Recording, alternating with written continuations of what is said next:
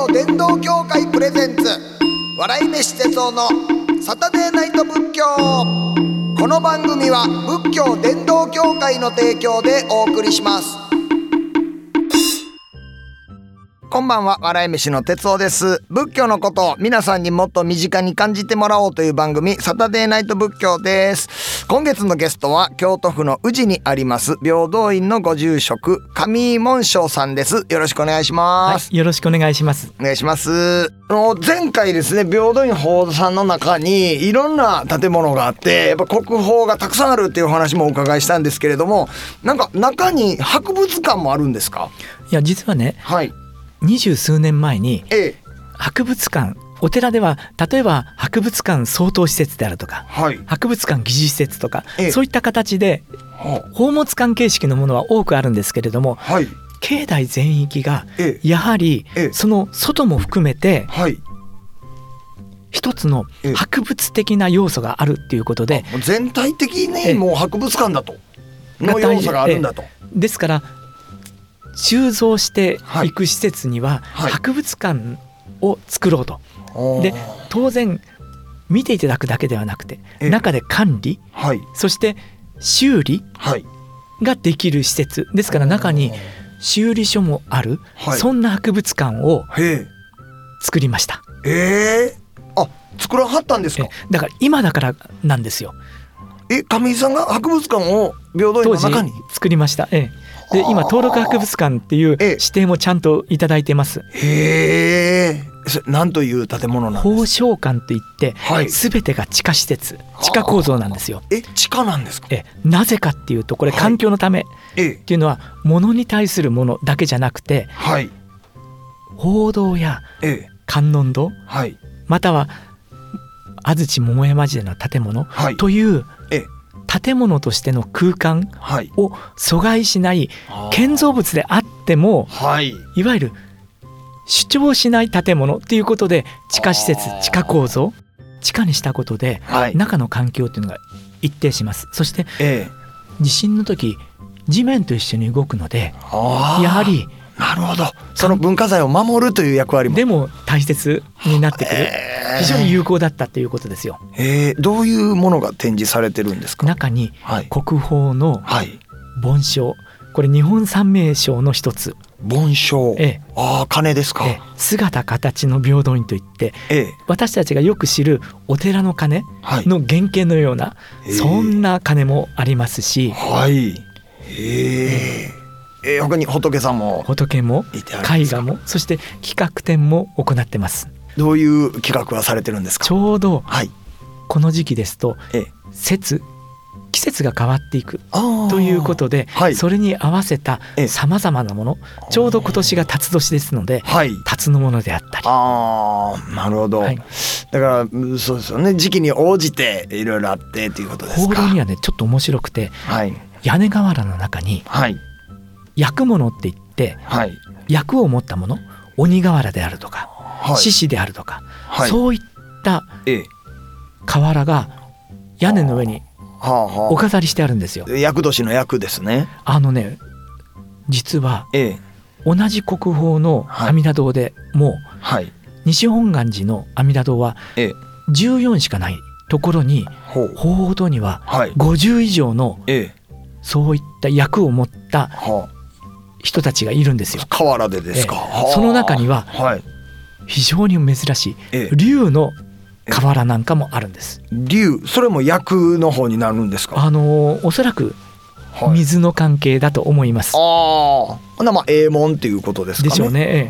で平安時代の鬼瓦って、はい私たちが知っている怖いデーモンじゃなくてええ。目がギョロッと突き出てては三星体のようなあ。は全てに目をあ。はいはい。広げていくそんな鬼なんですよ。非常に柔らかなうーん。きっと和洋ってそういうことなんでしょうね。まあその鬼瓦の役割っていうのも、まあ要はそれ役を払うというような方の意味やったあのんですかね。鬼っていうのはよく言われるようなはい。あの鬼神以外にええ。隠れる神ですからあ目には見えないけれども、はいすぐそばにいる精霊のようなものあ。あだって報道のそばから50人ぐらいそういった人たち顔出してるってなるとはあなんかジブリの世界みたいでしょ？そうですね。もののけみたいな感じでね。ああ、そうですか。なんか京都の文化でね、その鬼瓦のところにこう、こうやってこう正気さんというね。ありますね伝説の方が乗ってらっしゃるっていう、あの鬼を退治したぐらい強いみたいなねお。寺にもねえ江戸とか明治のはい正気さんえ、え起納されるんですやはり今この時代だから、はい、疫病退散ですもんね。うんあの家をええ。継続できないからは家を。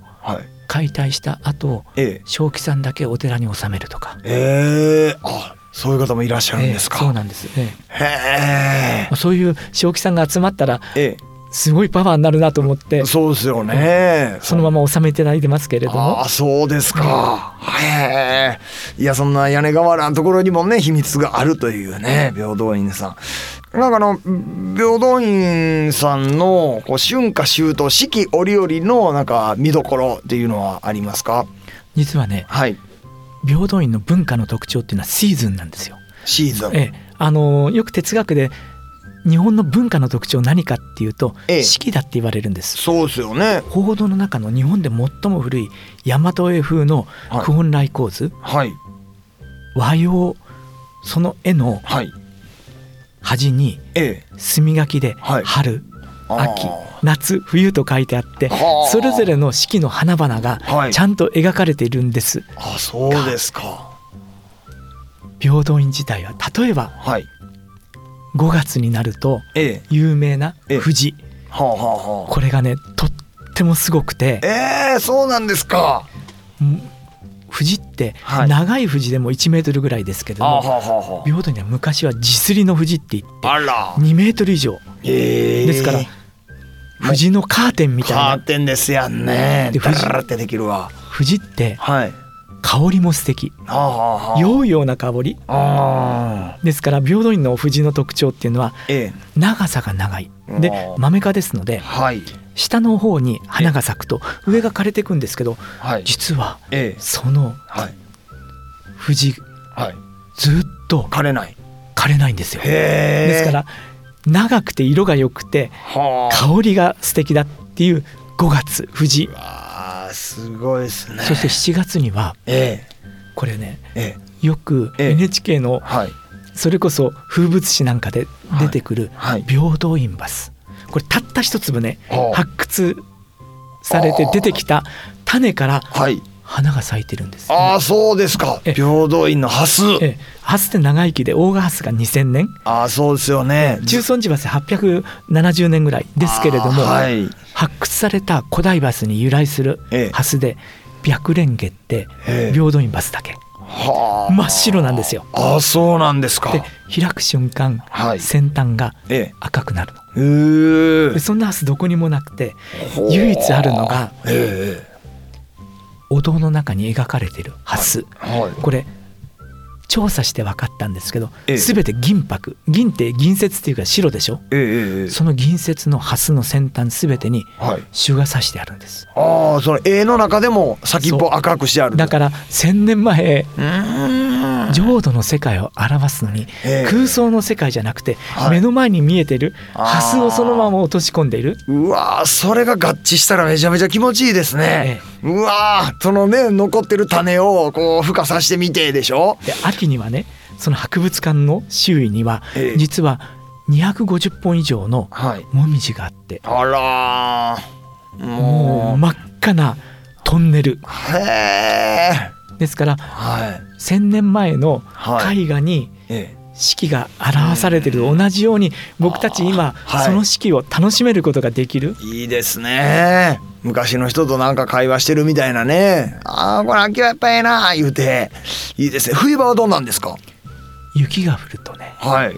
真っ白に変わりますああ。でも僕たち哲夫さんのために雪降ってほしいなってはい祈ってもええ雪は降らないはいはい。でも僕たちは祈らない手を合わせてええ。雪を願ったりはい。雪を閉ざすことええ。も考える、はあ。きっとそんな人生の営みがはい。この式の中にあるように気がしています。はいそうですか。もう完全にもう卒業アルバムの最後らへんのページがガーッと頭に浮かんできましたね。なんか卒アルの最後絶対その学校の式の風景が載ってたんですよでその横に青函トンネル開通したとかね。昭和宇宙。19年ぐらいのねええ。卒業アルバム。当時だとえコロタイプの印刷ですけれどもはい。そこにはええ。報道の周囲にはい。学生たちが集まってある写真はええ。男子学生ええ。ある学生ええ女学生ばっかり。戦中でもはい。平等に来てる、あそうなんですか、い。やもういろんなやっぱりね学生さん卒業した時にねその平等院の写真っていうのをね卒アルで見てはんねやろうなと思います。面白いのは報道の中にある落書きがはい。もう12世紀からはい。例えば筑紫の国はい。九州からとかええ。北お。どこから来たっていうことがちゃんと書いてあるんですよ。あそんな落書きもいにしえの落書き残ってるんですか？えうわーそれはだけどもうあれですよそんな昭和時代の落書きはさすがにないでしょ昭和40年代とか何やら三条とかそんなのさすがにないでしょえ残念ながらあるんですかやっちゃうんですよね人って。あまあもうなんかせめて昭和20年代までにしといてほしいですよね。なんかその後のやつってちょっとなんかねなんかテレビで見てるぐらいの時代はちょっと ね厳しいでしょ？そうですよね。なんか親でが言てた。もそうやって残したいんでしょうねきっと人は。ええ。まあ自分のね勲章なんか残したいんでしょうね。えいやーもう分かんないです。トイレとかでもあんな落書きしてんのよ。う分かんないですあれ。うーん。まあ落書きねそうですね。でもそういう面白いのは。平安とかね鎌倉時代のはい。落書きはちゃんと仏様にははい。書いてないの。ああ やっぱりそこはもう畏敬の念を持ってはるんですね。今だったらちょっと分かんないですよ。ええいやいやいやもうあダメさんななんかねギャーって油巻いたりするやつおるみたいですけどあダメさんのはねもうえー、そうですかいやーなんかやっぱりこう四季折々っていうのがなんかいかにもこう日本の風景なんだなっていうものねお寺自体がこう日本を表してるみたいなねお話もお伺いしましたけれどもいやもうぜひこれはもう聞いてはる皆さんんまあ平等院また行きたなったなってなってはるんじゃないでしょうか。さあということでまた今回も最後に、えー、1分間のフリースタイル説法をお願いしてもよろしいでしょうか。では1分ということ。あの時間っていうのは流れていく。僕は古くから3つの単語でええ。時間を表す「か」「み」「げ」「か」というのは過ぎ去りし時。今もうこうやって皆さんとお話をしながら過去ですよ「み」というのは未だ来たらざる時。この順番で分かるように今っていうこと仏教はそのロジックの中に今が何かっていうことを懸命に考えていく今のこの瞬間の私のためには私がどうすることもできなかった父母がある時喧嘩した瞬間や一緒にコーヒーを飲んで歩いていく時間全てが必要です。自分でどうすることもできない。でも今のためには必要だ。だからこそ今っていうことを私たちは懸命に紡ぎ続けていきたい。この順番でわかるように今そして次の時間につながるような結びつきを私たち大切にしていきましょうありがとうございました。そうですよね。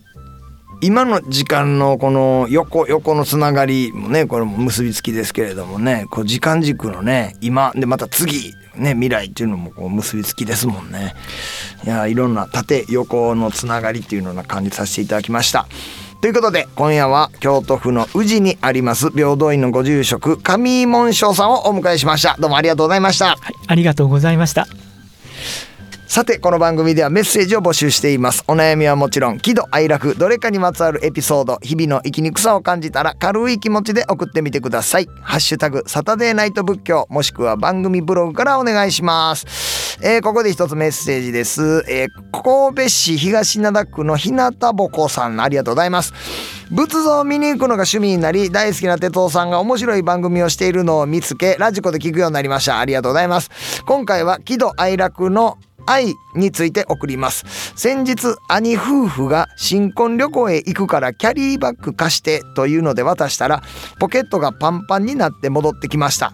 お土産かと喜んでみると旅先のゴミでした。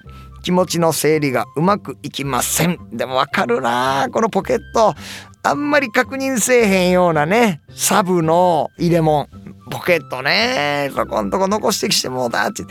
あーなんか歌詞入ってたいのあるなあのあれ、あのー、スキーのなんか貸した時に、よあの、リフトのあの、腕にバーッとこう行くリフトのあの、なんか、あれみたいな、よう入ってたわ。入ってたし、自分もあれどっか行ったリフトのあの、こうやってバンドするやつどっか行ったと思ってたら、あの、なんかね、友達のそのやつに入れっぱなしにしてたとかいうのもあったなわかるなこれは。これはせやけど、あの、あの、自分もしてるって思うしかないです。そうやって自分もなんか帰った時なんかゴミと一緒に返したって自分も思うしかないです。んいや俺はそんなんせえへんもん私はせえへんもんって思ったらそういうふうに思った瞬間にああちょっと今性格悪かったなって思うしかないですね。